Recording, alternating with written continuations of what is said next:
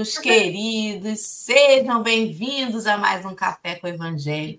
Nesta manhã, linda manhã de sexta-feira, estamos aqui reunidos para estudar, né? continuando os nossos estudos, recebendo o carinho deste chat amado, destes amigos e amigas que estão juntinhos com a gente, vibrando, né? apoiando uns aos outros. A gente ri, a gente chora, a gente se diverte, a gente aprende e tem sido uma ótima experiência, principalmente por conta desse pessoal aí, que não basta estar aqui junto no chat, né? Também está lá na turma do Fundão, que é uma turma que se reúne no WhatsApp, tem um grupo de prece às seis da noite. Então, se você acompanha o café, quer fazer parte da turma do fundão, daqui a pouquinho a gente está colocando aí é, no chat, né? Todo dia a gente põe como que você pode fazer parte desse fundão aí. Então fica de olho no chat. E eu vou dar uma pausa agora na nossa, nos nossos comentários, que sempre são transmitidos aqui no cantinho inferior da tela, para fazer a audiodescrição da nossa tela contemplando os nossos amigos que são deficientes visuais e acompanham o café através das redes de áudio. Nós estamos hoje numa tela retangular do YouTube, divididos em quatro retângulos dentro da tela principal, sendo dois acima e dois abaixo. No canto superior esquerdo tem uma tarja rosa com letras pretas escrito Café com Evangelho. Eu estou abaixo dessa tarja. Eu sou a Dora. Sou uma mulher branca, de cabelos lisos, com mechas loiras. Ele está solto, mas jogadinho aqui para o lado direito. É, eu estou usando uma camisa branca, sentada em uma cadeira gamer preta. O fundo da minha tela está embaçado, mas nós conseguimos ver que a esquerda está mais branco e a direita acinzentado. Do meu lado, no canto superior direito, está a nossa intérprete de Libras de hoje, que é a Babi. Babi é uma mulher negra, ela tem os cabelos bem curtinhos, está platinado. Babi está usando uma camisa de manga comprida numa cor cinza. O fundo da tela de Babi são ripas verticais de madeira coloridas com alguns vasinhos de planta dispostos nela. Abaixo de nós, no canto inferior esquerdo, está o nosso convidado de hoje, o Marcos, que é um homem branco, de cabelos bem curtinhos, né, castanhos, com alguns fios já prateados, Marcos usa um óculos de grau de armação bem fininha, retangular. Ele está usando uma camisa numa cor, um azul bem clarinho. E o fundo da tela de Marcos é uma parede majoritariamente cinza, com um pedacinho de uma parede branca aparecendo à direita. Do lado dele está a Lê, no canto inferior direito. A Lê é uma mulher branca, de cabelos grisalhos, lisos, na altura ali do ombro, é, está solto o cabelo dela. A Lê está usando uma blusa estampada com um fundo branco e cores ali em azul, em tons de azul, é, um pouquinho amarelo, enfim. E o fundo da tela dela é uma parede lisa azul. E abaixo de nós rola no momento um banner que convida os amigos para curtir, compartilhar e se inscrever nos canais para divulgar a doutrina espírita. Fim da audiodescrição. Bom dia, Babi, querida. Seja bem-vinda nessa sexta-feira. Uma alegria estar com você para que os nossos amigos surdos também façam parte aqui, né, da nossa, da nossa, do nosso estudo, perdão. É, e a gente tem a possibilidade de aprender né, com a Babi. Acho importante até a gente falar um pouco sobre isso. A gente admira o intérprete, né? Mas nada impede que a gente comece a aprender alguns sinais, né? Não para que todo mundo se torne intérprete, mas que a gente tenha a possibilidade aí de encontrar um amigo surdo, né? E minimamente a gente conseguir se comunicar. O surdo, ele é um estrangeiro na sua própria pátria, uma vez que a Libras é uma língua e que a grande maioria da população desconhece. Então, vamos buscar aí o interesse em conhecer, né, ao menos alguns sinais para que a gente possa se comunicar. Todo mundo sabe um good morning, um good night, né? Um hello e um the book is on the table. Então, custa nada né? A gente se interessar aí em aprender um bom dia, né? Tudo bem. E aí, outros sinais aí, vamos seguir páginas né, de, de profissionais que divulgam a Libras para a gente começar aí a pescar alguns sinais. Se se interessar e quiser ir a fundo, ótimo. Mas se não, pelo menos a gente tem aí o interesse de conhecer esta língua, né? Bom dia, Ale, querida. Como é que você está? Bom dia, meu povo. Vocês estão, vocês estão bem? Então, tá por aqui tá tudo bem, graças a Deus. E a gente tem que lembrar que a Libras já é uma coisa muito antiga. Então, assim, para gente que é mais nova e nunca ouviu falar, tem o abecedário da Xuxa. Então, se você não quer aprender Libras, você pode pelo menos começar lá a aprender o abecedário da Xuxa. E para os mais antigos um pouquinho, antigamente não tinha aquele calendário de bolso, né? Que a gente ganhava no final do ano. E aí, à frente do calendário, tinham várias coisas, desde coisas muito legais e coisas que não eram nada legais.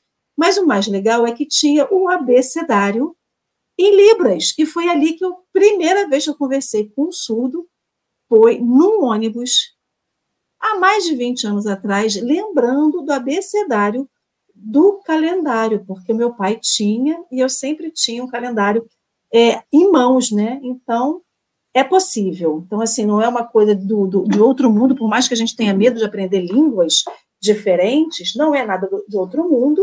Então, é possível a gente aprender Libras, se comunicar com as pessoas, minimamente, porque todo mundo precisa de ser, de ser entendido, muitos precisam falar, muito mais precisam ser ouvidos, né? Então, acho que é, é mais do que justo, né? E Dorinha estava falando aí de a gente ri, a gente chora, e a gente lembra, né? A gente ri, a gente chora e joga fora o que passou, ou a gente, peraí que está tudo aqui confuso aqui para mim, né? Ou a gente diz assim, a gente ri, a gente chora e abre o coração, que é um samba, né? E aí tem vários ri e a gente chora, a gente vai no ritmo de forró, no ritmo de samba ou no ritmo de uma MPB, né? Então você está vendo que o seu coração hoje pode seguir diversos ritmos, diversas batidas, mas o importante é que a gente sempre saiba, saiba sorrir após o nosso choro, né? Então é isso, gente. Vamos embora para mais um dia, mais um café, mais um dia de alegria e recebendo um convidado muito querido. Marcos, seja muito bem-vindo ao café se apresente para o pessoal, diga de onde o Marcos vem, e é uma alegria ter você aqui com a gente nessa sexta-feira, então gratidão por ter aceito o convite aí do café.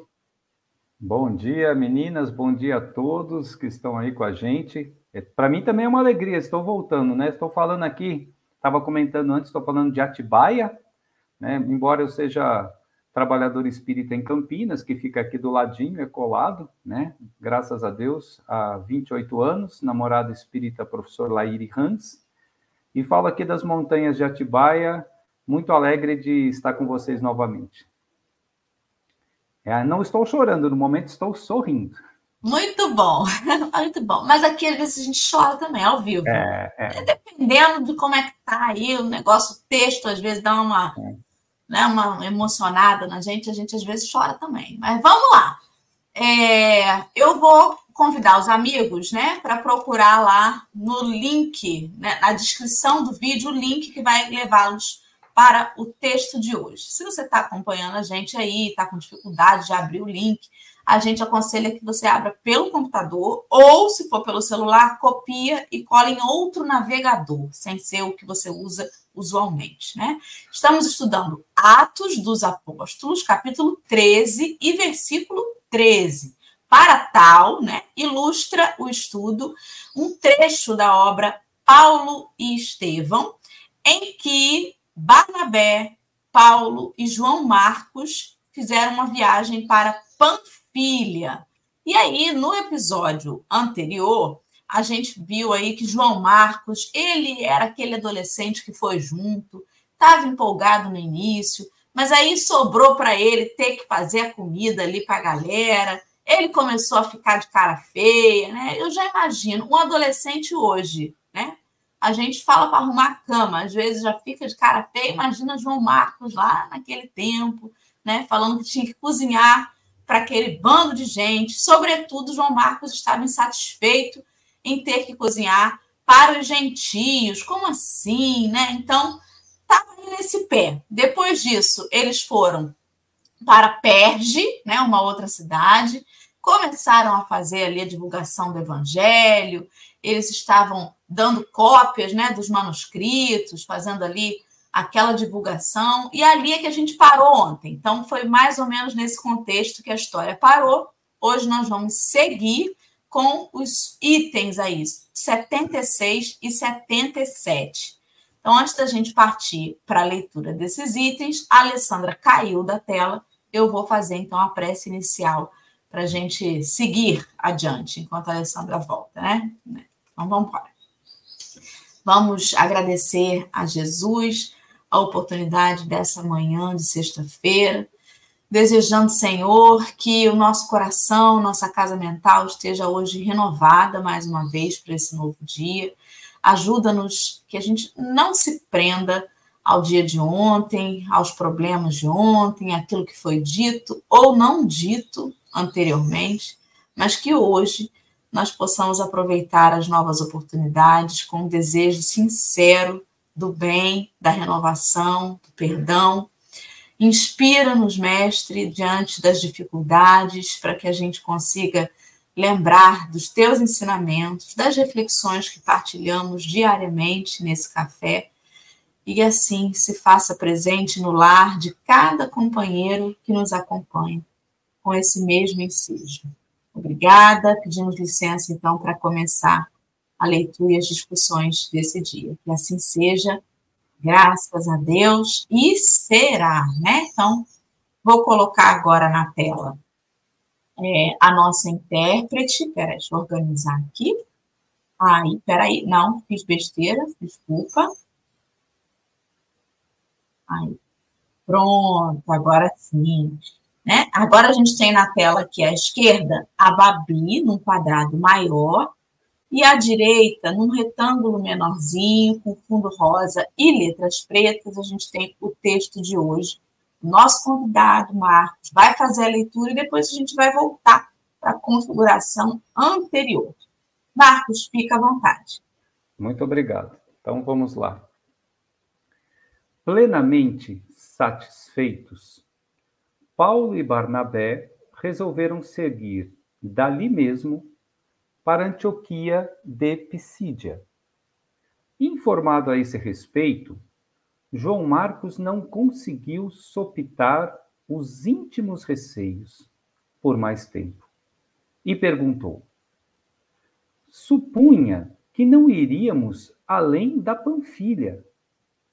Como, pois, chegar até Antioquia? Não temos recursos para atravessar tamanhos precipícios. As florestas estão infestadas de bandidos.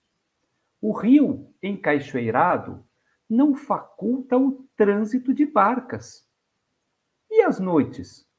Como dormir? Essa viagem não se pode tentar sem animais e servos, coisas que não temos. Paulo refletiu um minuto e exclamou: Ora, João, quando trabalhamos para alguém, devemos fazê-lo com amor. Julgo que anunciar o Cristo àqueles que não o conhecem, em vista de suas numerosas dificuldades naturais, representa uma glória para nós. O espírito de serviço nunca atira a parte mais difícil para os outros. O Mestre não transferiu a sua cruz aos companheiros. Em nosso caso, se tivéssemos muitos escravos e cavalos, não seriam eles os carregadores das responsabilidades mais pesadas? No que se refere às questões propriamente materiais? O trabalho de Jesus, entretanto, é tão grande aos nossos olhos que devemos disputar aos outros qualquer parte da sua execução, em benefício próprio. O rapaz pareceu mais angustiado. A energia de Paulo era desconcertante. Mas não seria mais prudente, continuou muito pálido, demandarmos Alexandria e organizarmos pelo menos alguns recursos mais fáceis? Enquanto Barnabé acompanhava o diálogo com a serenidade que lhe era peculiar, o ex-rabino continuou: Das demasiada importância aos obstáculos. Já pensastes nas dificuldades que o Senhor certamente venceu para vir ter conosco? Ainda que pudesse atravessar livremente os abismos espirituais para chegar ao nosso círculo de perversidade e ignorância, temos de considerar a muralha de lodo de nossas viscerais misérias. E tu te espantas apenas com os palmos de caminho que nos separam da Pisídia? O jovem calou-se, evidentemente contrariado. A argumentação era forte demais a seus olhos e não lhe ensejava qualquer nova objeção. Ei, João Marcos! Ei, João! Agora, Marcos! Marcos, que não é João Marcos. Por favor, é. comece suas considerações aí. Ô, oh, gente... minhas irmãs, vamos lá. Como, como, como da outra vez, e como eu sei que aqui é mais um bate-papo, eu, eu fico sempre a pensar assim, né? É, e eu acho que é, é, é, o grande, o grande, a, o grande foco quando a gente estuda Evangelho, Atos dos Apóstolos e tudo mais, né? Pelo menos é um exercício que eu faço e me ajuda demais, sabe? Quando você vai lá e estuda a história de Joana de Cusa, Maria de Magdala, João Marcos, Barnabé, quem quer que seja, eu acho que a primeira e a mais importante pergunta que a gente deve se fazer é a seguinte: o que há de João Marcos em mim? Né? Por que você não estuda a história de Joana de Cusa, Pedro, Paulo, quem quer que seja, só para ficar mais culto e fazer bonito nas conversas, né? É, e é impressionante como a gente que está numa casa espírita, você vê e você vê a paciência de Deus, de Jesus e dos espíritos superiores conosco. Porque é quase como se a gente estivesse vendo um replay de coisas que acontecem cotidianamente na casa espírita, que acontecem cotidianamente com a gente com outra roupagem. Né? É, assim, duas coisas me chamaram muito a atenção. Né? Uma que está nesses dois itens 76 e 77, algumas que você falou um pouquinho antes. Uma que está um pouquinho acima, que, como já foi falado, não estou dando spoiler, né? Que a gente tem que tomar um cuidado para não dar spoiler de amanhã, senão atrapalha um pouco quem virá.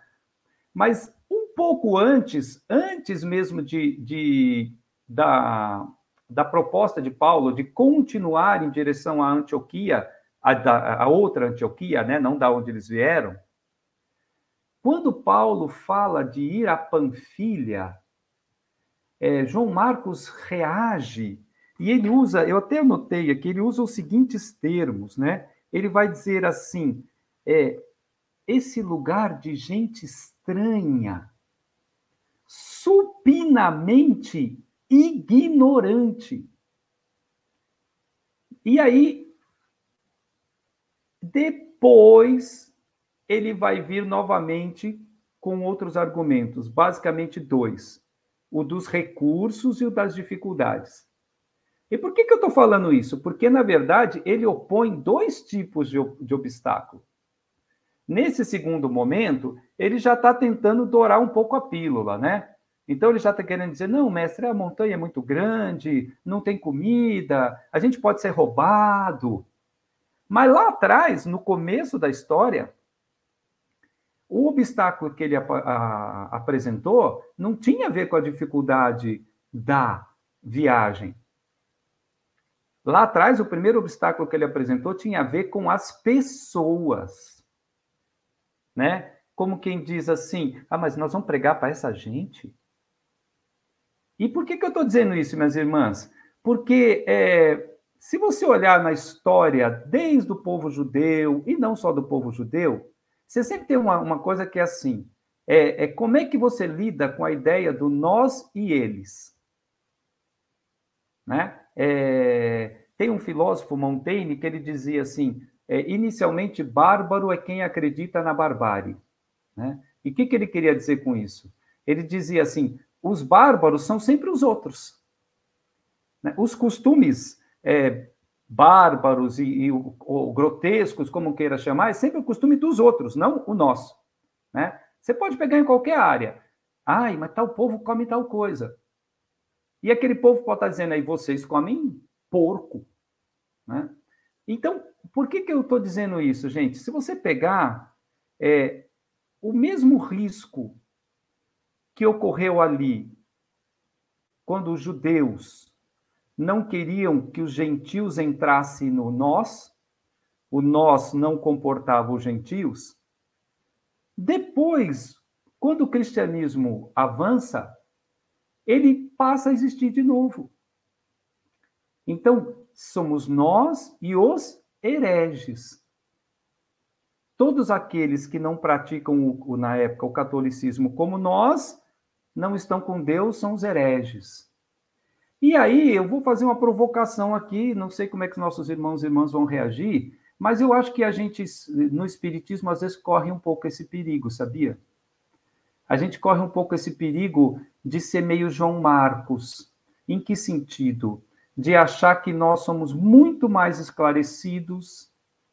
Né? Às vezes eu, eu, eu vejo irmãos meus de, da nossa casa e de outros centros espíritas dizendo assim: ah, não, mas sabe, é, se referindo a outras religiões, outras formas de vivência espiritual, quase que entre linhas a dizer assim, não, mas eles são ignorantes, né? Eles são pouco esclarecidos, né? É como quem diz assim, é, não dá para falar dessas coisas com eles, entende? Né? Eu fico pensando, já pensou se Jesus pensasse assim? Né? E aí até mesmo no que diz respeito a gente ter capacidade de simplificar sem ser simplório e chegar às pessoas.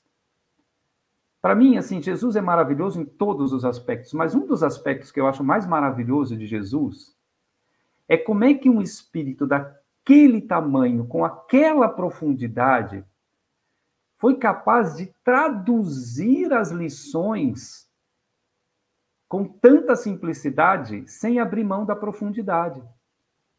Então, ele, ele, ele fala de pão, ele fala de vinho, ele fala de colheita, ele fala de peixe, por quê? Porque ele está no meio de pescador. Ele fala de pão porque ele está falando com a mulher que fazia o pão. Ele fala de colheita porque ele está com um agricultor. E ele dá o recado, né? Então, esse foi o primeiro ponto que me chamou a atenção, um pouquinho lá atrás. E o segundo ponto que me chamou a atenção para a gente começar a conversa, é o seguinte: é, eu vou falar aqui por mim, é um defeito que eu luto contra, mas eu acho que é um pouco de todos nós. A gente tende muito a guardar mais a foto do que o filme, né? Então é assim, ó, vocês já às vezes uma celebridade cometeu uma besteira, ou, ou teve uma conduta errada, antiética, desviada, há 30 anos atrás. Ela é outra pessoa. Mas você fala dela como se ela fosse aquela pessoa de 30 anos atrás. Por que, que eu estou falando isso? Vou fazer aqui duas situações para a gente começar a conversar. Imaginem, meus caros, minhas caras aí que estão nos ouvindo. Imagine que você está falando com alguém que não, não conhece muito o evangelho, não estudou muito, né, sei lá, tanto o evangelho no seu original ou quanto o evangelho segundo o espiritismo. Aí você fala para essa pessoa assim: "Rapaz, você já ouviu falar do evangelista Marcos?" Não. Nossa, o evangelista Marcos. Ele teve uma vida de dedicação, ele pregou em várias cidades, ele escreveu um dos quatro evangelhos sinóticos. E segundo a, a literatura apócrifa, em Atos de Marcos, ele finalmente foi martirizado e morto, salvo engano, em Alexandria. Nossa, esse Marcos aí, hein? Agora inverte. A mesma pessoa não conhece nada, tá? Você fala assim, rapaz, você já ouviu falar do João Marcos? Não, rapaz, João Marcos. João Marcos foi lá, Paulo chamou ele para uma viagem. Paulo de Tarso. João Marcos reclamava porque tinha que cozinhar. E vou falar mais para você: quando a coisa pegou, João Marcos correu, voltou para Jerusalém e deixou Paulo sozinho. Percebe que esse cara vai falar, rapaz, esse João Marcos aí, eu quero distância. Como a gente muitas vezes pega a foto e não pega o filme. Né? É, é, é por isso que eu acho maravilhoso a humildade de Emmanuel. Porque nós conhecemos Emmanuel como? A gente conheceu Emmanuel através de Chico. E nós já, começamos, já conhecemos Emmanuel com a sua luz. E, e o admiramos. Ele precisava contar quem ele foi? Ele precisava contar do papelão dele como senador? Ele precisava contar dos erros dele? Não precisava, né? Mas eu acho que é um grande gesto dele, como a dizer assim: olha, você que está aí cometendo erro atrás de erro, dá uma olhadinha, dá uma olhadinha em quem eu fui, né? E por que, que eu começo a conversa para a gente refletir por aí? Porque João Marcos é uma história de redenção. A foto que a gente vai conversar hoje é a foto da deserção, é a foto da fraqueza. Mas a foto final é linda. Né? Então a gente tem que pensar nisso, né? Isso me fez pensar, Marcos, eu acredito, né, que estou conversando aqui com pessoas normais, gente como a gente, né? Você me fez pensar é, numa, a gente não precisa ir nos outros para poder ver esse exemplo, não. Você me fez pensar no meu início de profissão, né? Há 16 anos atrás, quando eu me formei, Jesus amado, as coisas que eu já fiz, as peripécias, nossas imprudências, os equívocos que cometi, às vezes até tentando acertar, mas assim, não tinha experiência. É, errei muitas vezes, muitas vezes. E aí, hoje em dia, eu olho para as coisas que eu já consigo fazer, ainda tenho, claro, sempre muito a aprender, muito a estudar, mas assim, os erros que eu cometia lá atrás eu já olho e falo assim: misericórdia, né? Como que eu fazia isso? Meu Deus do céu. Às vezes, é, nem coisas tão graves, mas eu olho, né? Às vezes o paciente retorna de oito anos atrás, aí eu vejo assim: meu pai, fui eu que fiz isso? Hum, hum. Não dá para ficar melhor, né? Então, assim, a gente faz uma, uma avaliação da gente mesmo pouco tempo. Não estou falando da Dora, Sim. quem a Dora foi há três reencarnações atrás. Estou falando de, de ofício, de trabalho. Gente, com coisas simples, num crochê, né? Que eu que eu aprendi a fazer na pandemia e olhava, meu pai que trabalho feio, hoje em dia já faço melhor, né? Isso me dá até esperança, Marcos. Porque Sim. assim, eu não escondo de ninguém que eu estou estudando Libras, devagar, quase parando, né? Mas sou um fiasco, mas sou muito ruim ainda na hora de me comunicar com o surdo. Aí olho Babi, meu Deus, né? Vejo Babi lá em cima, assim, nossa, né? Um dia, será que eu consigo? Consigo, gente. Sabe o que, que fez João Marcos sair dali para ser o Marcos evangelista, que num outro olhar a gente admira? A persistência e a perseverança. O que faz Paulo ser hoje reconhecido como apóstolo dos gentios não é a chave virada em Damasco, Jesus apareceu para ele, ai meu Deus. Não. Foi a persistência e a perseverança. Porque desde a queda do cavalo em Damasco até o seu desencarne, teve tanta coisa que testou sua paciência, que testou sua perseverança, todos os dias. Só aqui, dentro do que a gente já estudou, a gente já viu tanto percalço, né? Tanta coisa. E, e é sobre isso. O nosso guia modelo, Jesus, ele não foi criado especial por Deus. Sim. Ele no mesmo início que todo mundo, há muito tempo atrás, muito antes da gente, mas teve. Gente, criar, né, para ser um co-criador deste planetinha que a gente vive hoje, a ciência estuda bilhões de anos, desde a criação da Terra, da formação da Terra, até a formação do primeiro homem pisar na Terra, o primeiro ser vivo. E de piteco em piteco, quanto tempo precisou passar para a gente estar tá hoje aqui, pitecão, ainda cometendo um monte de erro, mas já ereto, já mais pensante, Jesus, se não é perseverante, se não é o exemplo da persistência e da perseverança, ah, haja paciência para lidar com o ser humano. Mas olha o que ele já atravessou antes do ser humano até chegar aqui. E o que eu acho legal é que Paulo trouxe o exemplo de Jesus conversando com João Marcos. João, querido, você tá sacanagem que você vai dizer para mim que é difícil chegar até Panfilha. Tanto que, que o Cristo teve de dificuldade para conseguir encarnar depois de, do, da pureza que ele alcançou. Gente, o processo da, reencarna, da encarnação do Cristo na Terra foi um troço que não foi decidido assim de manhã, vamos de noite, Senhor. Jesus, bora aí hoje à noite reencarnar. Não, gente. Troço que levou o tempo que a gente calcula aqui na Terra, né? A coisa do tempo é muito relativa. Mas, assim, pelo tempo que a gente calcula na Terra, séculos para conseguir acontecer o negócio. É um negócio muito sério isso.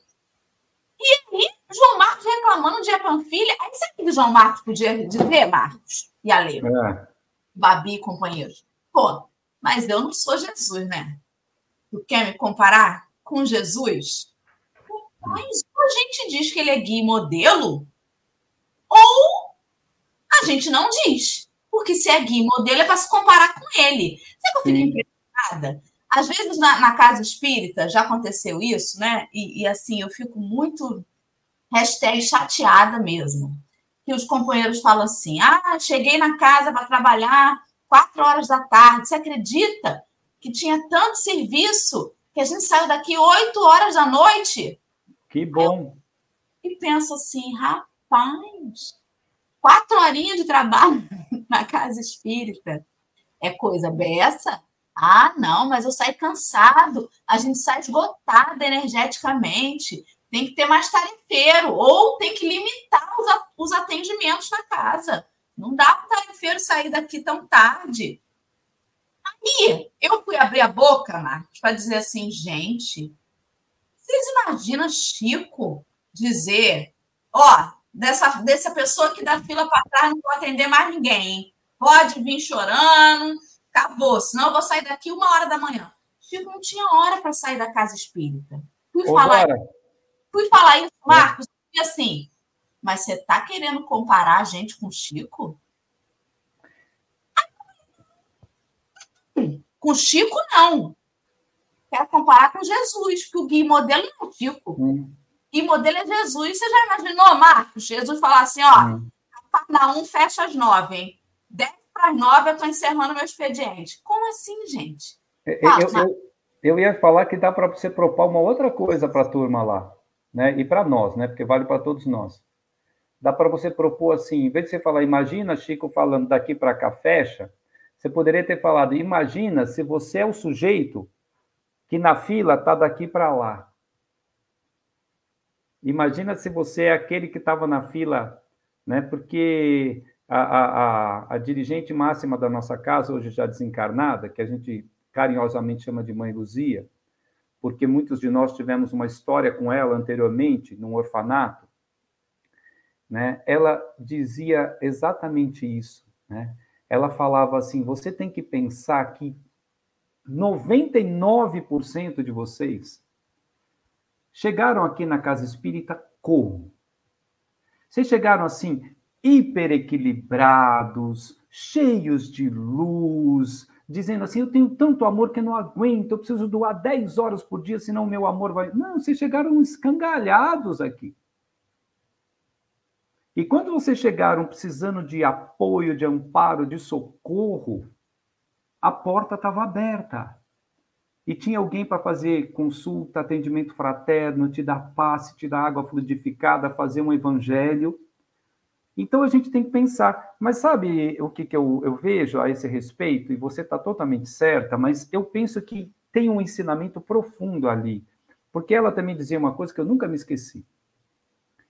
Às vezes entrava um trabalhador, e sabe aquela pessoa que foi chamada, foi chamada espiritualmente a 10, 20, 30, está sendo chamado, o mentor está aqui, meu filho, lembra do compromisso lá, você escreveu lá em cima e desceu, ou lá embaixo, sabe Deus, né? Enfim. É, e aí, a pessoa entrava na casa espírita e ela queria, em seis meses, tirar o passivo de 30 anos.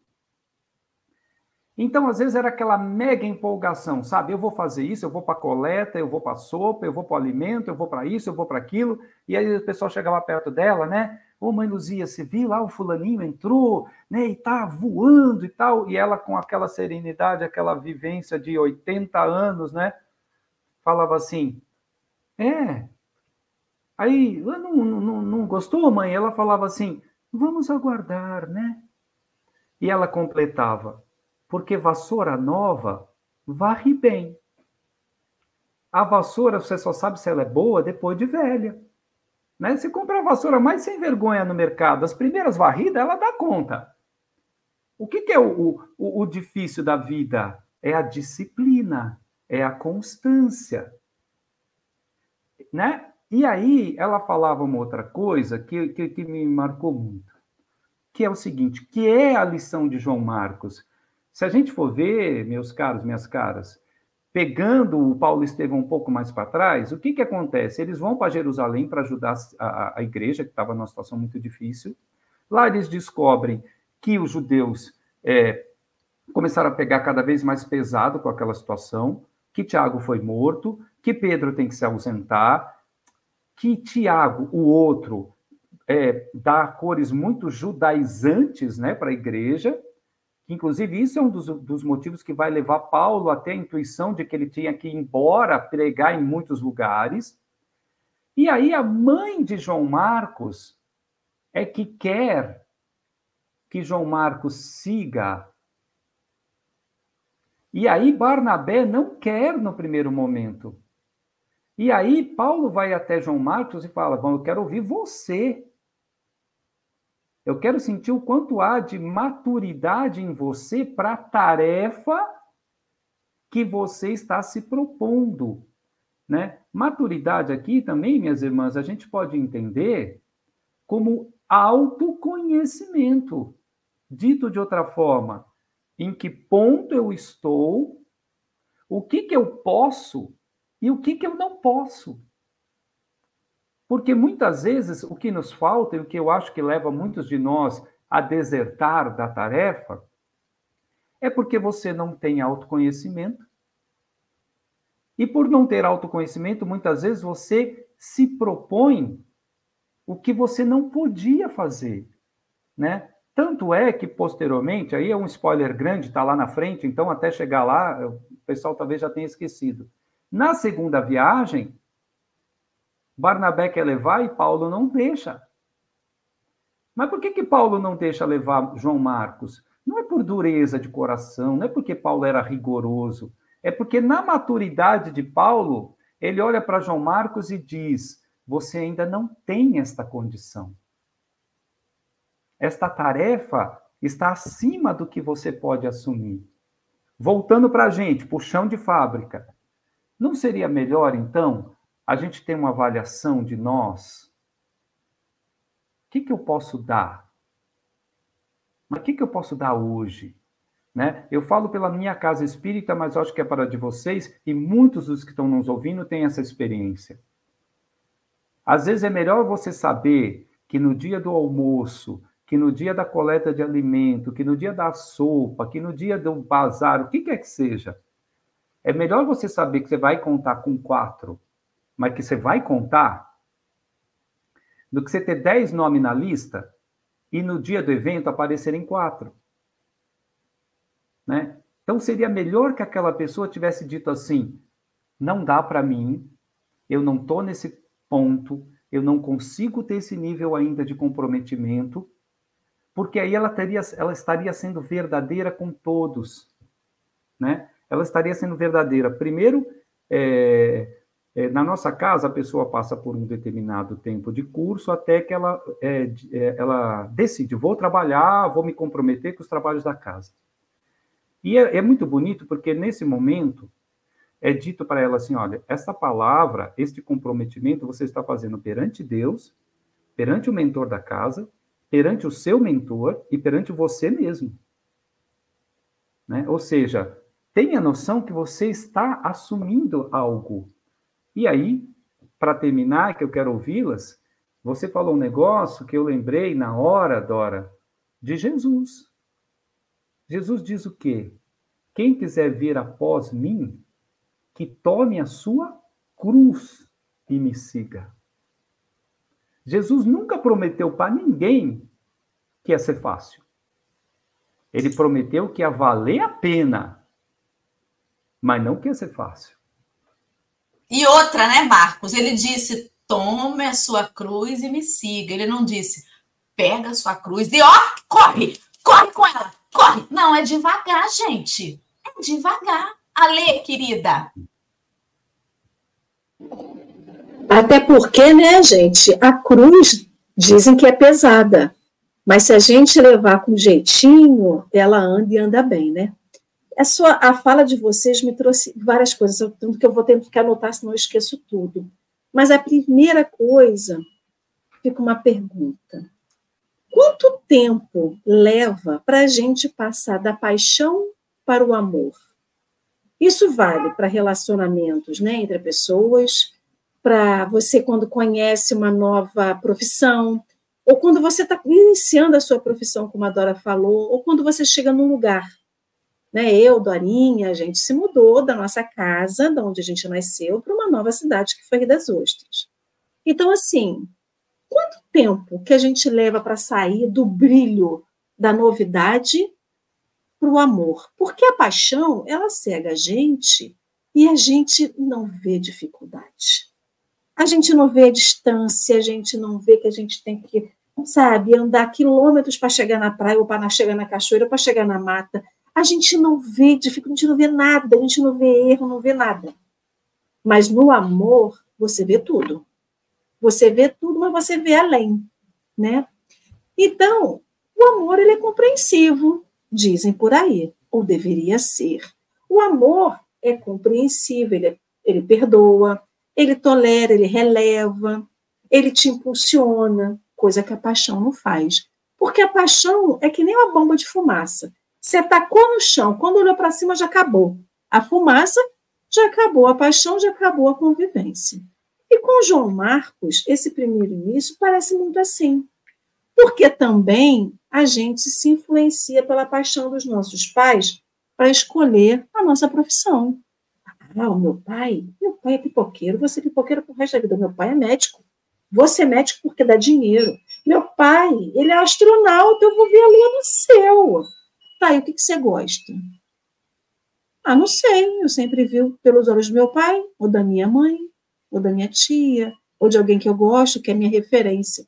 Porém, tem uma frase aqui que ela é muito nesse livro muito impactante, que ele diz assim: a energia de Paulo era desconcertante. Mesmo tempo que ela era desconcertante, ela era referência. E é assim que a gente vê os nossos pais, desconcertantes pela intensidade do esporro, de uma forma negativa. Né? Também para João Marcos aqui era negativo, mas tinha o seu lado positivo. Então a gente tem que a nossa vida ela tem os dois lados. O que a gente identifica como negativo e o que a gente identifica como positivo, mas nem sempre é isso que eles querem dizer. Então, essa energia desconcertante de Paulo, ela era uma referência de que o trabalho com Jesus, ele é difícil como a cruz, mas ele não é impossível. Aí é que está o X da questão. Ele não era impossível. Gente, só uma, uma, uma ponte aqui. O vizinho está fazendo café, eu estou do lado de fora da casa. E é desconcertante pensar com o cheiro do café quando o café não está na sua frente. Mas a referência que eu tenho é que vai ter um café depois. E que vai ser bom. E a gente junta as nossas memórias, né? Então, essa, essa questão de ser a energia desconcertante, mas como referência, ela dizia para João Marcos que o trabalho ele não era uma paixão, ele não era caminhar num campo de girassóis olhando para o céu azul, batendo uma brisa fresca que você não sente calor. Mas o trabalho com Jesus é você andar nesse campo de girassóis, sendo espetado pelo carrapicho que está no chão, e isso não te importar.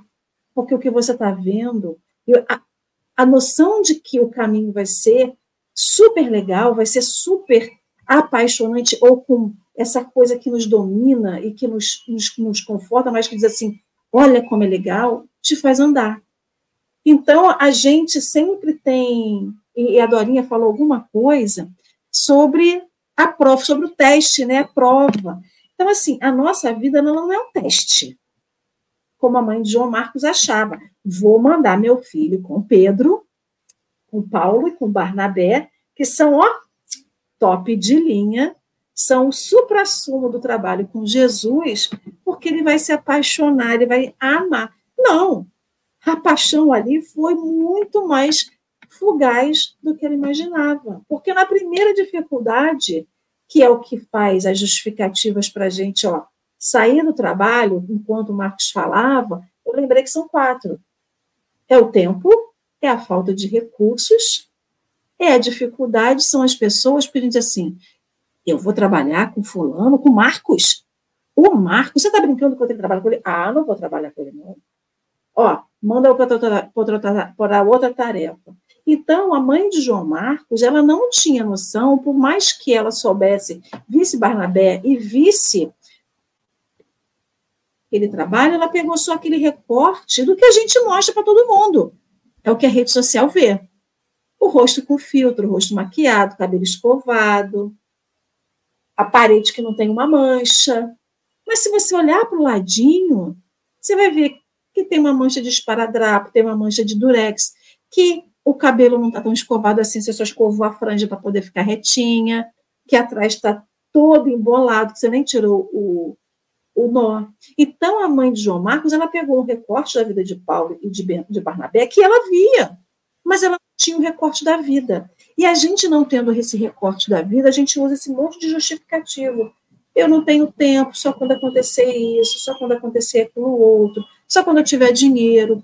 E aí, o teste e a prova final, porque a mãe de João Marcos, a Maria, ela via esse recorte, ela via o teste. Fui bem pra caramba no teste. Vou tirar 10 na prova final, vou passar ó, com A, vou passar com 100 na prova. Mas o teste que você se dá bem não garante que você, na prova final, você vai tirar uma nota boa. Não é passaporte, não é uma regra de três. Você foi bem aqui, você bem aqui. Não é. E a gente tenta avalizar a nossa vida por esse teste que a gente faz e que deu certo. Aí a gente fala assim, nossa, é a paixão, né? Deu certo. Agora eu piso na quinta, na sexta do carro, vou a mil por hora e vou botar minha cruz no lombo e vou correr mas aí você chega na prova final, você tem um apagão, como eu já tive na vida, é horrível. Você fala assim, mas o que, que era para escrever aqui mesmo? O que, que era para a gente falar? E a gente bomba para baixo no teste, na prova final. Então, assim, caminhar com Jesus é saber que a cada passada vai ter um teste que vai garantir que a sua prova final você tira 100. Porque quando a gente bebe a golada maior, meu copo tem meio litro. Se eu beber essa aqui de uma golada, ou eu engasgo, ou eu vou botar tudo para fora, ou vai acontecer um sericutico comigo. Mas se eu beber de pouquinho em pouquinho, a gente mata a sede. Então é isso. E aí, Emmanuel e, e Paulo, né, com aquela maestria em falar, bota assim: o trabalho de Jesus, entretanto, é tão grande aos nossos olhos que devemos disputar aos outros qualquer parte de sua execução em benefício próprio. Por que, que a gente quer pegar o recorte de Jesus, que é bonitinho? Multipliquei pão, gente. Vocês também podem multiplicar pão. Multipliquei, gente, o peixe. Aí a gente diz assim: vou multiplicar dinheiro. O que, que eu posso multiplicar? Vou multiplicar a luz. Você, né, a estrela na, na rede social, você é blogueira, ou você coach, porque eu estou multiplicando vidas. Nada contra coach, mas assim, qual é o seu propósito? Você está realmente querendo ajudar pessoas ou você quer encher o burrinho de dinheiro?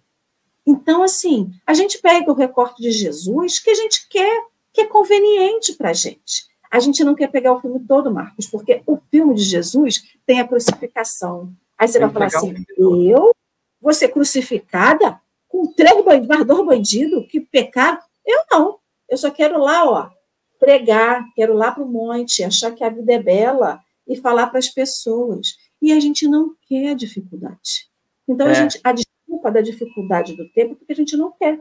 Né, Dona? Mas é nosso, né? Isso é Eu nosso. Eu vou te né? devolver para você fazer as considerações é. finais é. e já encerrar, Marcos. Mas, ah, tá assim, só, só, um, só um, um parêntese, né? Por enquanto, a gente não multiplica pão, a gente multiplica boleto. E multiplica, hein? Muito. Boleto, os boletos multiplicam com a beleza. A gente está querendo até agora descobrir como é que faz para desmultiplicar, subtrair, para dividir. E não multiplica o dinheiro para pagar o boleto.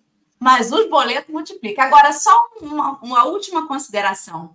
É, ali tem três palavras que são a chave né, para essa questão. Uma é o amor, que Paulo diz que quando a gente trabalha para alguém, a gente tem que fazer isso com amor.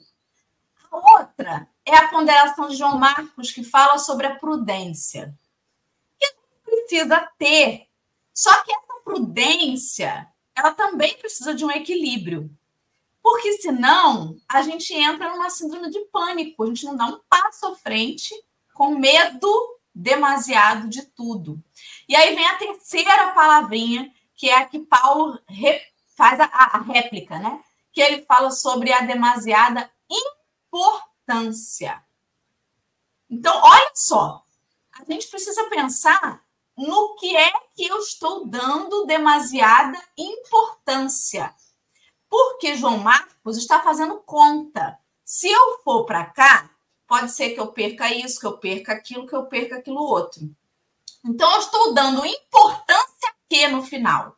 As coisas que eu tenho e posso perder, ou ao objetivo daquela tarefa. E o amor é o que move isso. É o que move a importância que a gente dá às coisas. O nosso amor ainda é muito egóico, muito egóico. A gente ama ainda muito o que é nosso.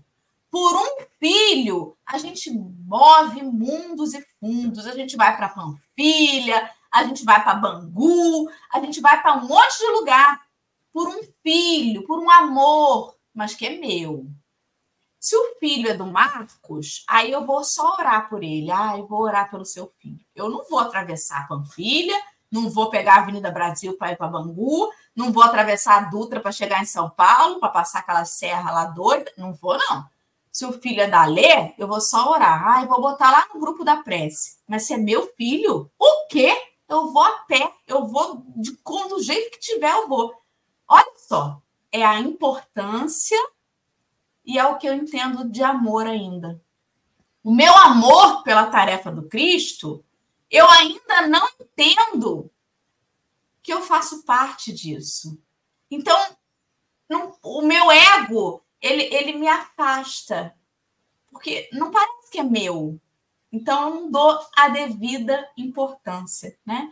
Marcos, agora sim, queridos, faça as suas considerações finais, fica à vontade, conclua ah, seu pensamento e aí você já faz a prece aí para nós. Ah, pois não. É é, é, é, é, o assunto é tão apaixonante que a gente até esquece da hora, né? Porque realmente. Olha, minha cara, eu concordo com você sobre as três palavras, mas eu acrescentaria uma quarta. Porque veja bem, se você fizer uma análise puramente racional, o João Marcos estava certo. Eles não tinham comida, eles não tinham dinheiro, eles não tinham onde dormir, a montanha era terrível, havia ladrões, como depois a história vai mostrar que havia, certo? Se você fizer uma análise puramente racional, como é que um sujeito encarna sozinho na Terra numa aldeia com menos de 500 pessoas e muda o mundo. Se você olhar do ponto de vista racional, você vai dizer, não vai. Né?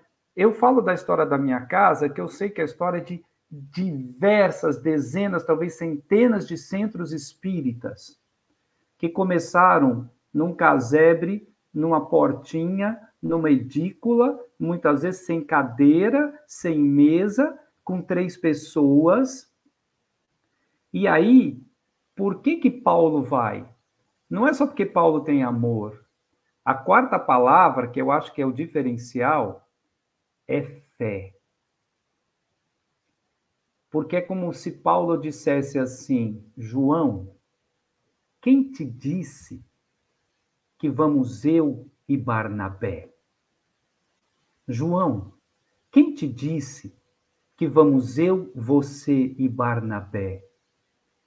Nós estamos indo atrás, porque quem está indo na frente é o Cristo.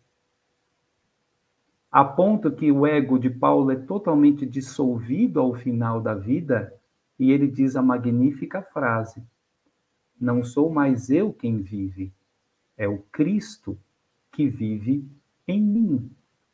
Então, esse eu acho que é um ponto que a gente tem que ter essa humildade quando começa o dia. Nós vamos desligar, cada um vai correr para, o seu, para a sua luta. É saber que você está saindo de casa com o Cristo. É saber que você não está sozinho. Porque aí você tem uma força que está além de você. Porque se você vai para o ego, Aí você vira João Marcos. Aí você fala, eu não dou conta disso. O que, que os apóstolos faziam? Senhor, prontifica-nos, qualifica-nos, capacita-nos. Né? Ou seja, eu não posso. Concluindo, já que estamos falando de montanhas, é como se disséssemos: com Jesus, a montanha vira morrinho e sem Jesus, o morrinho vira montanha. Paulo tinha Cristo, a montanha virou morrinho. João Marcos ainda não tinha. Qualquer morrinho virou montanha. Acho que é por aí, minhas irmãs. Liberado, então, para fazer a nossa prece ah, final. Ah, Quero é. agradecer aí os nossos amigos que estão com a gente no chat. Muito obrigada, Babi, mais uma vez, por proporcionar aí acessibilidade às sextas-feiras para o café. Ale, obrigada, querida. E agora vamos ouvir Marcos aí na prece. Pois não. Deus, Pai de amor e luz, Senhor, nós vos agradecemos a misericórdia infinita, porque tantas vezes desertamos do vosso caminho, Pai, e tantas vezes a vossa mão nos esperava novamente. Nós vos agradecemos porque nos permitiste o livre-arbítrio para que a luz fosse construída em nós e por nós. Mas que possamos saber, Senhor, que nada podemos sem vós que possamos caminhar hoje, que o que há de João Marcos em nós possa ser visto, conhecido, mas, sobretudo, perdoado. que possamos olhar para os nossos defeitos e as nossas fraquezas com generosidade e também com coragem para nos transformar. Que possamos aprender com o exemplo de João Marcos, não com o começo de sua vida, mas com o final de sua existência, com a vitória que ele teve sobre si mesmo com a redenção dos seus erros. Nós vos agradecemos, amado Mestre Jesus, pela vossa luz que ilumina o dia de hoje, como iluminou o dia há dois mil anos atrás. E vos pedimos, Mestre, caminha conosco e que possamos estar com o Senhor, tanto quanto estás conosco. Que assim seja Graças a Deus. Vamos então, meus amigos, que a sexta acabou de começar, para nós só começa depois do café, e amanhã tem mais, se Deus quiser.